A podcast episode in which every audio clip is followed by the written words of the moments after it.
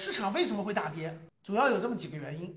我先说一下这个跌啊，最近的这个跌呀，各位，其实我认为是挺有特色的，大家可以去看。你们下来以后打开那个软件，你们去看创业板 K 线，深证、上证，咱们国内最主要的是三个指数，最近这几天连续就是跳着往下掉，对吧？每天都跌得非常狠啊！今天今天在今天下午一点多的时候，基本上也上证指数也跌了八十点。就每天都是歘，就是就这样歘，就是连续五天啊下跌，歘歘歘歘，这就叫做情绪化下跌，就连续下跌。教室里很多人没有经历过二零一五年六月份的千股跌停，你们经历过吗？经历过的打个一。就是二零一五年六月这个下旬的千股跌停，没经历过的可以去打开你 K 线图去看一眼。什么概念呢？这这两天都不算啥，根本就不算啥。这两天也只是每天就跌个三个点，对吧？三个点，然后连续每天跌三个点，连续跌四天到五天。你们要经历过千股跌停，你们就知道了。熔断不算啥，熔断真不算啥。千股跌停的时候是每天几乎所有的上市公司，几乎所有的啊，一千，当时没有现在四千多个公司，当时大概两千多个公司，每天一千多个公司跌停，就全部跌，一千多个公司跌停。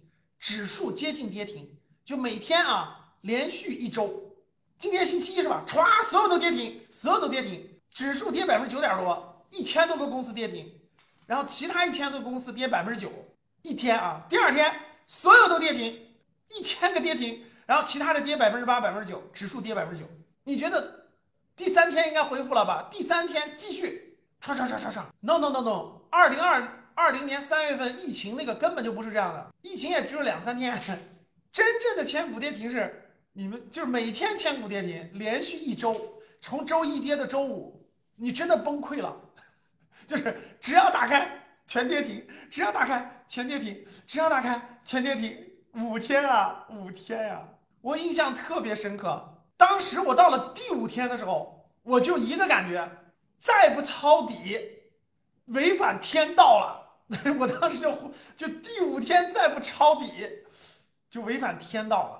我就把这个最后的存点生活费全部取出来了，一定要抄底了。五天，每天每天惊心动魄，然后到第五天我说一定要抄底了啊！结果当时也是一个高手啊，就不跟你们说是谁了啊啊！我认识的一个高手啊，一个亿的实盘，就是原来他都持有那些公司，就持有一些全卖了，全部买那个就是那个。就是那个比较优秀的公司，啪啪啪啪啪，就一个亿，第五天抄底，然后从下周开始，你们知道五天之后发生了什么吗？五天之后，五天之后就是下周一开始连涨三天，三天涨停，啪啪啪，不是所有的涨停，是优秀的公司啊，啪啪啪，连涨三天。然后我认识的高手在三天之内赚三千万，就一个亿的资金，最后一天唰唰全进去了。然后下一下周一开盘。周一、周二、周三赚三千万出去了，就一三千万拿走了，真的是这样惊心动魄。当时已经有些老学员了，当时对吧？一五年当时那个，当时是踩踏，这个踩踏是杠杆儿，就国家开始整治这个配资。当时市场上配资太乱了，到处都是配资借的钱，所以为什么出现这种就是那个千股跌停，第二天还要跌停呢？各位，今天你们感受到了一个东西，我告诉你们叫什么？叫踩踏。什么叫踩踏？你们知道吗？你们你们最近这两天就感受到了一个小踩踏，不是大踩踏，小踩踏。什么叫小踩踏？为什么会发生这两天的情况？就是不分好坏，就公司不分好坏，对吧？有很多公司估值高，第一，公司不分好坏，就是不管基本面，公司分为好公司和坏公司，不管你好公司坏公司都跌。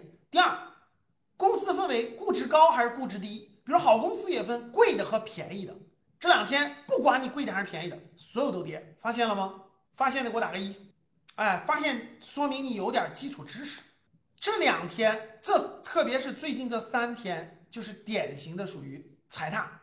踩踏就什么意思？持有这些股权的人，持有这些股票的人，已经不分，就是不分青红皂白，不分它是好公司坏公司，不分它是估值高还是估值低，我必须卖出。正常情况下，大家想一想，这个市场是垃圾公司、高估的公司往外卖是正常的，对不对？因为它要卖出去嘛，他一般不会随便卖优秀的、便宜的公司，因为这些这样的公司可以吃股息，对吧？这样的公司有底儿，这样的公司值得持有。但是连这样的公司都在快速下跌，而且连续几天，只有一种解释告诉你，别的解释都解释不通。各位记住，都解释不通，叫踩踏。什么叫踩踏？就是我必须卖出，我已经分不清楚什么，我必须卖出，我必须要现金，就是我一定要现金，我不能要股票，我一定要现金。只有这种极端情况才会不分青红皂白，不分好坏，不分贵贱，全部卖。只有一种情况，就是这种情况。二零一五年也出现这种情况了，为什么？必须还现金，因为国家把配资这条路给卡死了。就你只要是配资，只要是借的杠杆，你必须还，你不还就封盘了。所以他必须把股票变成现金。由于这个必须，所以他就甭管好公司坏公司都要卖。这两天的大跌，可以明确告诉大家，就是基金的踩踏，因为。真正的庄家在我们现在市场上，真正的资金量大的，主要就是基金，就是公募基金和私募基金。这点大家知道吧？主要是公募基金和私募基金，这是第一点。第二点，由于今年开年，二零二二年开年一二月份，本身去年的那种赛道股高估的公司，去年的赛道股，什么以新能源车为代表啊，光伏啊等等为代表的赛道股，本身就已经往下调了百分之三十左右了，是不是这样的，各位？我前面给你们讲过，本身从今年元旦到今年二月份，本身去年高估的公司，像什么宁王啊，对吧？什么新能源的等等，本身就已经从上往下跌了百分之三十了。这个基金啊，这个基金在基民心中啊，因为去年它平均收益，就买基金的人是有买的早的，有买的晚的，它分为几种情况。买的早的呢，它基本上赚钱了，但是它前面买的少。后面买的越来越多以后呢，基本上收益在百分之三十以上，就百分之三十。特别买的早的呢，就持有好多年的呢，就是翻倍的，就百分之一百。但是大多数人都是百分之三十，为什么呢？因为基金发行，就基金发行之后，随着基金的业绩的增长，这个基金就在不停的发，不停的发，懂了吗？那个基民把这个钱买进去以后呢，这个这个基金经理呢，就拿这个钱就去。继续把自己买的赛道股炒高，所以平均收益就去年的基民，因为去年买基金有上万亿的资金，去年的基民的收益平均在百分之三十左右。那我问你各位，假设你是个基基民，就假设你买这基金，哇，你去年买的收益百分之三十，你是不是很开心？结果到今年一月份到二月份两个月不到，收益亏进去了，马上就要亏到本金了，你会怎么做？就去年的收益百分之三十左右，有的二十多，有的三十多，结果马上就要亏到本金了，你会怎么做？乔子，你会怎么做？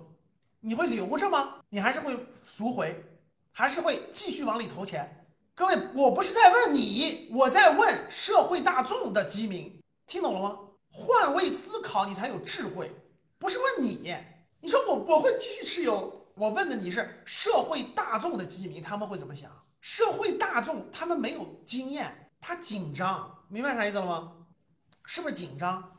他紧张，他没有太多的经验。哇，我投了十万块钱赚了三万块钱，我要落袋为安呀。可是我每天看着都在跌跌跌跌没了，马上就跌到本金了，我不能把本金亏了吧？对吧？他就想赎回了，这就是个临界点，就是跌百分之三十左右。为什么？因为这些基金经理都抱团儿。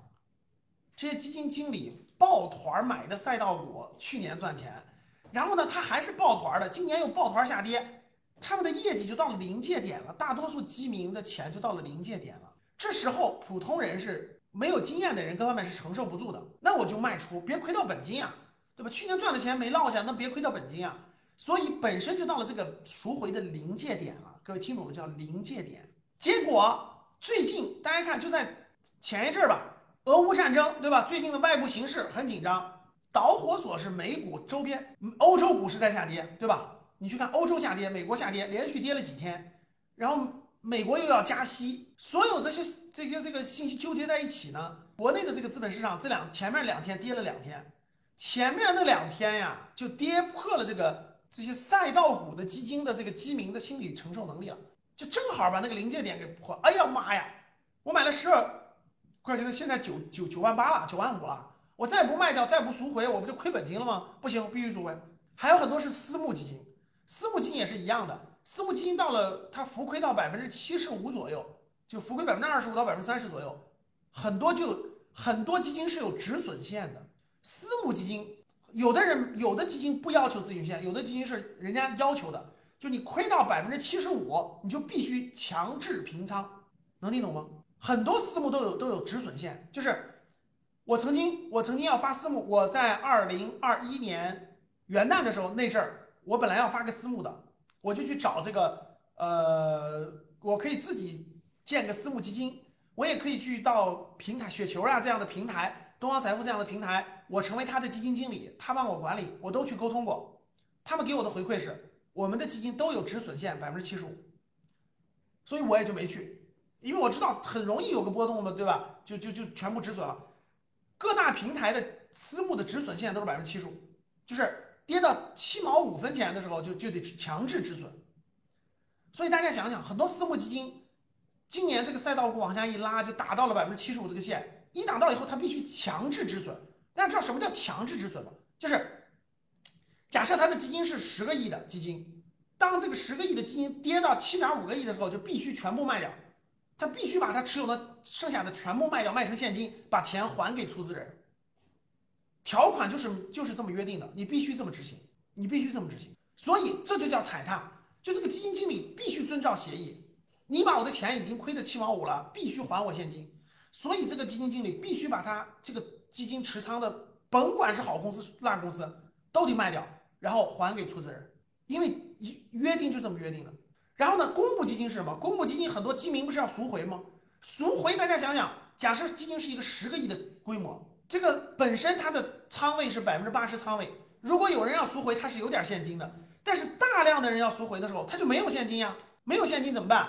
卖出，就这个基金经理必须卖出他持有的公司，他才能把钱还给基民，所以就发生了踩踏，就是他必须这个卖出，强制卖出。只有这种情况，各位，公募基金和私募基金才会发生。我不管这公司的好坏，不管公值公司估值的高低，我都要买。就是这三天大家见到的情况，这三天可以算作一个小股灾，就叫做小股灾，可以算作一个踩踏事件。你们经历过啊？为什么会出现这个踩踏事件呢？